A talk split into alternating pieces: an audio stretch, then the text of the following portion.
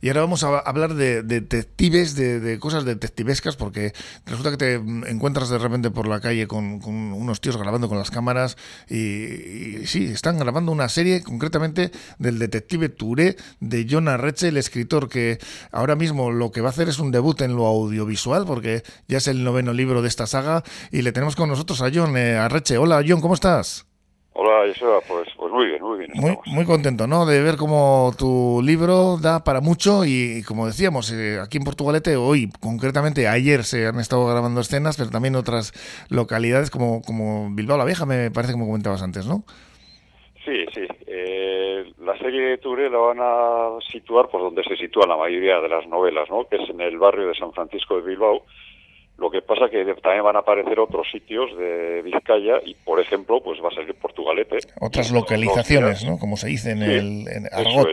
Hmm. A veces interiores, a veces exteriores y estos días se están grabando en el mercado ahí de, de Porto, que es muy chulo, les gustó el sitio y ayer y hoy pues ahí andan toda la, toda la maquinaria, todo el montaje ese, la gente ya, ya se habrá sorprendido. Hmm. Y tú presentando además tiempos para la lírica, ¿no? La novena entrega de la saga. Eso es. Hoy, además, la estás presentando... Eh, eh, mañana la voy a presentar en Donosti, en la biblioteca municipal.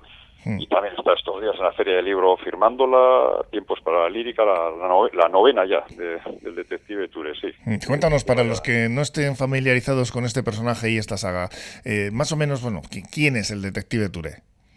Pues es un hombre, un inmigrante africano de Burkina Faso, que llega pues como otros tantos eh, como puede hasta aquí, ¿no? y acaba como Iñaki Williams al Atleti, ¿no? Más o menos. su madre sí, su madre saltó la valla, la pobre, pero bueno, Iñaki ya lo cuenta él, que joder, él ahora vive como Dios, claro, pero, pero no, tiene un origen pues es digno de, novelarlo incluso, ¿no? Hmm. Y, y, la de Touré pues también es eh, parecido, ¿no? Lo que pasa es que a Touré no le ha ido también en la vida. Touré está sin papeles, es ilegal, vive en un piso patera, empieza haciendo pasar por adivino para sacar unas pelas y se acaba convirtiendo en una especie de detective muy, muy sui generis, ¿no? Y entonces, pues a lo largo de estas novelas hay novelas más, más duras, con más humor, eh, las he intentado hacer todas diferentes, pero a Ture no, no le sale nada bien al final. Alguna vez parece, parece que sí, que sí, que le va a ir bien, pero siempre se le tuerce algo y siempre la lía y, y bueno, son novelas así no muy largas, con mucha acción, con bastante humor también y les ha gustado a las productoras, se fijaron en el personaje de Ture y por eso están haciendo esta serie. Hmm.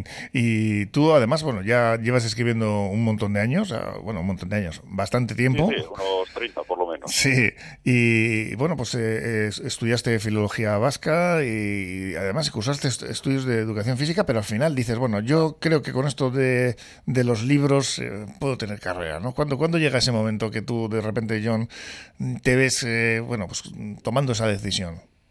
Pues mira, yo empecé a publicar en los años 90. Yo creo que en 90, 91 ya empecé a sacar libros. En principio eran libros de viajes, basados en mis viajes por el mundo, en solitario, en bicicleta.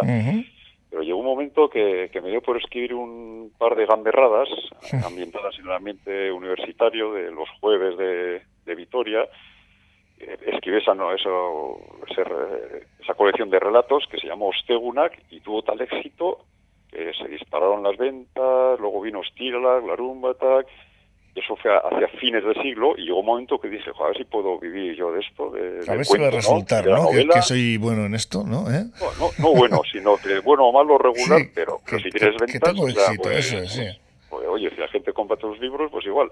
Y me arriesgué, y, y, en el año 2000, precisamente, con el cambio de siglo, yo entonces daba clases en la universidad de educación física, y dije, va, me tiro a la piscina, dejé el trabajo y dije, a ver si puedo vivir de esto. Y, desde entonces, pues ya llevo un, siglo, ¿eh? todo el siglo XXI sería, Todo este siglo, ¿no? No, ¿no? no llevas un siglo, llevas todo este siglo.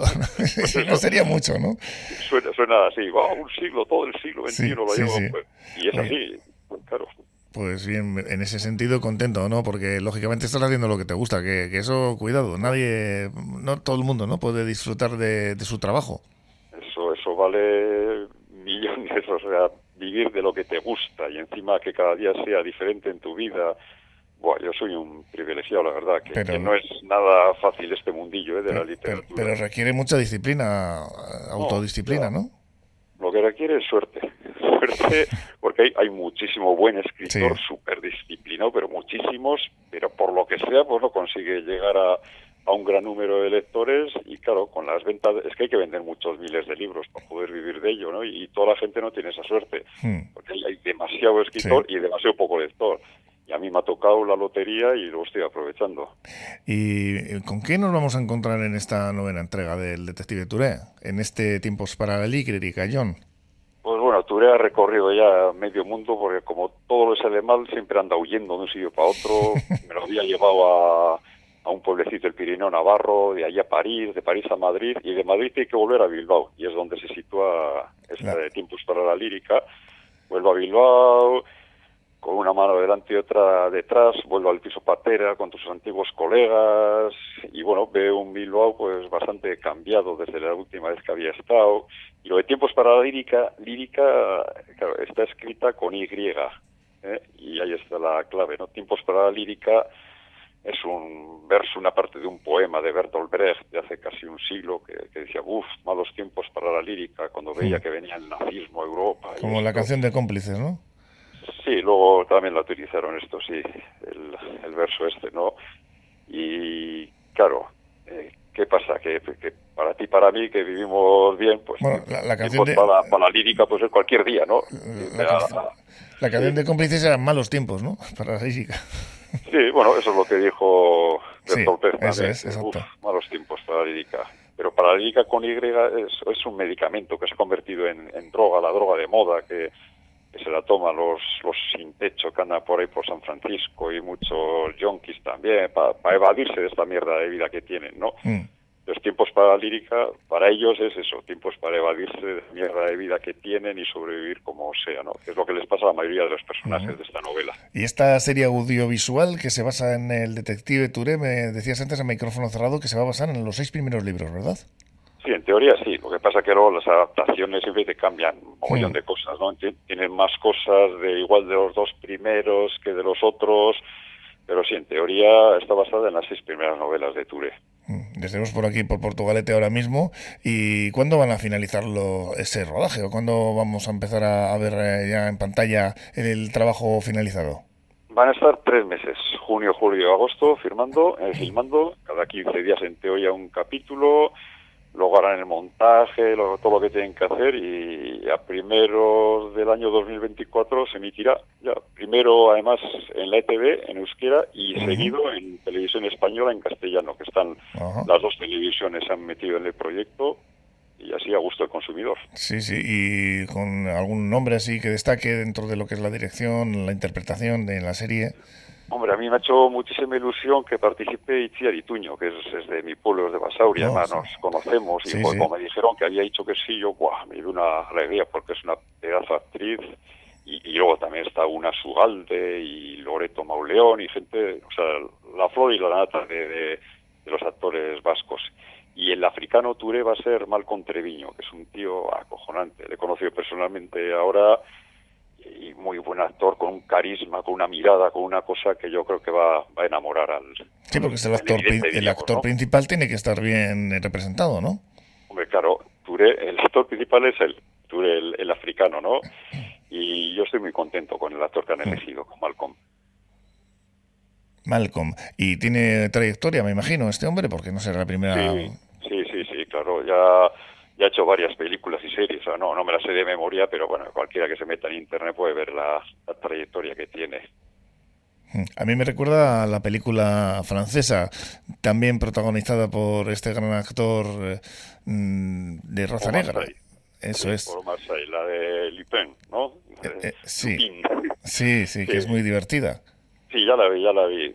pues va a ser un poco de ese estilo. Yo la vi la serie entera me gustó mucho, mucho el primer capítulo, luego ya fue como perdiendo fuerza, pero bueno, el hmm. actor de Omar es impresionante. Es importante, ¿verdad? El, eh, que el detective Touré esté al final eh, pues bien plasmado, porque claro, una cosa es el libro y otra llevarlo a la pantalla, ¿no?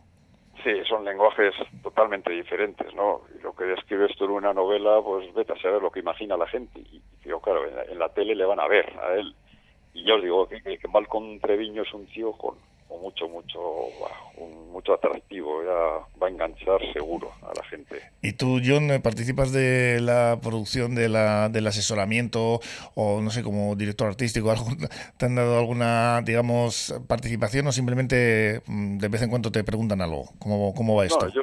Estoy allí, suelo estar en los rodajes siempre que puedo, hmm. porque mis hijos también van a participar, yo también voy a tener ah, un cameo, yo te voy a hacer un cameo, y luego pues de qué vas, guiones, me pasan los guiones y les digo mi opinión. ¿Tú de qué vas a participar, John? ¿Qué, qué, qué, qué papel te han metido ahí?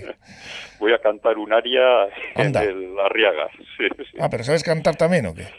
Sí, sí, he estudiado música y canto y he cantado ópera muchos años, entonces... Vaya, pues, vaya, había un personaje, desconocida. Había un personaje que tenía que cantar un aria allí de, como de prueba, para ver si le cogen para un coro. Y me dijeron, sí, sí, hombre, encantado, lo canto yo, ya está. Anda, mire qué bien, Dame, dámelo a mí, ¿no? Sí, sí, sí, yo encantado. Hombre. Me imagino que también tú cuando metes este papel en, en la novela es porque tienes esos conocimientos detrás. Hombre, claro, en la primera novela, en 19 cámaras, Turé acaba cantando en el coro de ópera de Bilbao, pues le hacen una prueba, ¿no? Se dan cuenta que tiene un bojarrón debajo y dicen, vamos a probar. Y, bueno, yo conozco ese mundo y por eso le metí claro, claro. Claro, al final el autor tira de sus recursos, ¿no? De su vida, de lo que ha vivido, lógicamente. si no metes la pata muy fácil. Si no conoces el terreno que pisas sobre el que escribes, es muy fácil de meterle zanco, por eso. Y te sientes más cómodo, lógicamente. Sí, sí, hombre. ¿Qué parte, no te documentarte, estás documentado. ¿Qué parte de Bilbao, de Portugalete, de esta zona vemos en el, en el libro? Hombre, de Portugal en la saga. el mercado. ¿eh? Hmm. el mercado ahí abajo, de Puente Colgante, lo más chulo, ¿no? De Porto y de Bilbao pues la calle San Francisco, las Cortes, todo todo el barrio San Francisco y luego también vas allá una cosilla en el Abra una escena que hay en un barco, en un velero, hay un poco de todo. Reconocible, ¿no? Que cuando se vea vamos a saber que, estamos ahí, ¿no? Sí, sí, sí, sí, sin hmm. duda. Pues el detective Touré de John Arreche, que vuelve con esta novena entrega, con ese tiempos para la lírica, con el formato libro y con esta serie audiovisual que como él mismo nos acaba de decir, eh, pues la vamos a, tener en las pantallas en televisión española y en ETV, primero en versión en euskera y luego en castellano, en eh, bueno principios del, siguiente año, ¿no? De, de 2024, ¿no, John? Los seis primeros meses del 2024. Y todos ya a conocer esa, ese libro, ¿eh? porque hay que leerlo. Tiempos para la lírica. Jonas Reche, pues un placer y eh, estaremos por aquí atentos a ver si te vemos eh, rodando alguna escena también, ¿eh? Portugalete. yo, yo ahí estaré encantado de la vida.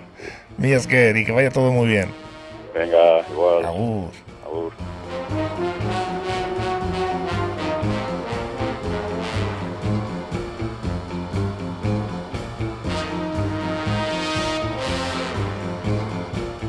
Pues con esta entrevista sobre este libro, que es la novena entrega, como decíamos, ya de John Arreche, de este detective, un detective que, bueno, pues nos, eh, lo vamos a tener por aquí, por Portugalete, o por lo menos vamos a tener esa representación de esa serie audiovisual de, el detective Touré. ¿eh? Y nos despedimos, pues eso, justo pues con música de Peter Gunn, esa famosa película, histórica película que a la que ponía banda sonora, pues ni más ni menos que el gran eh, Henry Mancini sobre ese largometraje, el protagonista de la serie homónima de finales de los 50, dirigida y escrita por Blake Edwards, eh, una serie de televisión. Así que mañana os esperamos aquí a todos a partir de las 10 con más temas cercanos, entrevistas, la tertulia en Portu Radio, en Cafetería, Vierarte.